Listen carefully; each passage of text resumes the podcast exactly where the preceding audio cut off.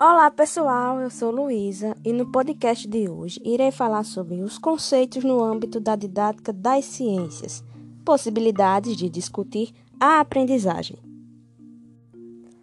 Essa é uma revisão para a segunda avaliação do componente curricular Ciências Físicas e Biológicas no ensino fundamental.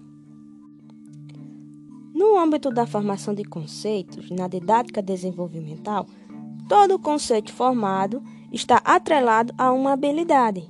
Essas habilidades são atreladas aos conceitos no sentido de ampliar a atividade psíquica da aprendizagem. Dentro do enfoque histórico-cultural, os conceitos científicos são diferentes do do cotidiano.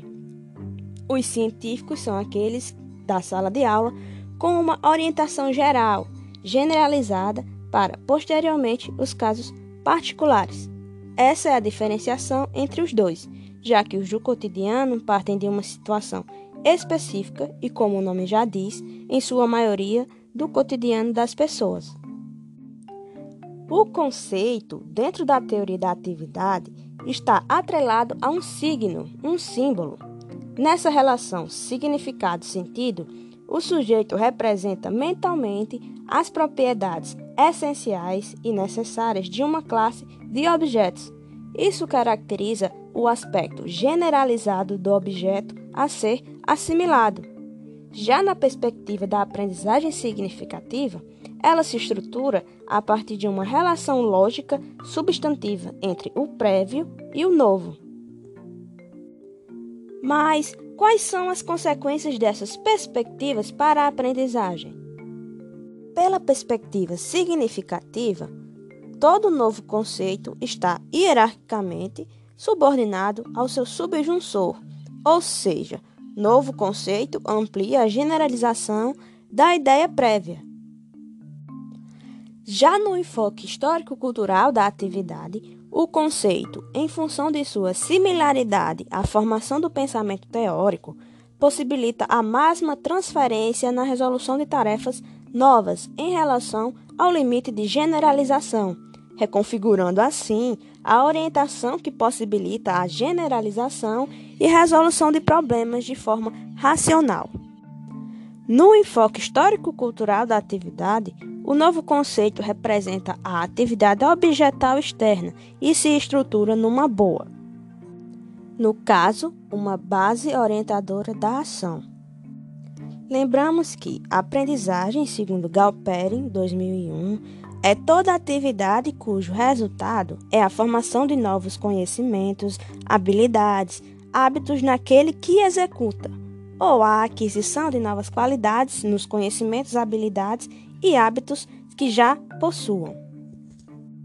Finalizamos o podcast de hoje deixando algumas perguntas norteadoras para avaliação.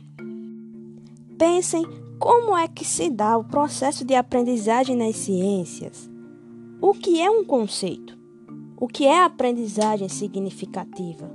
O que seria a atividade da aprendizagem na teoria da atividade de Galperi?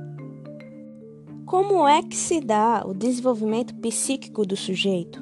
A formação da habilidade não é o fim das ciências.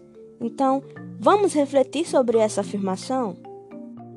Na perspectiva histórico-cultural, o objetivo é formar habilidades para que o indivíduo se desenvolva como pessoa para atuar no mundo, na sua vida cotidiana.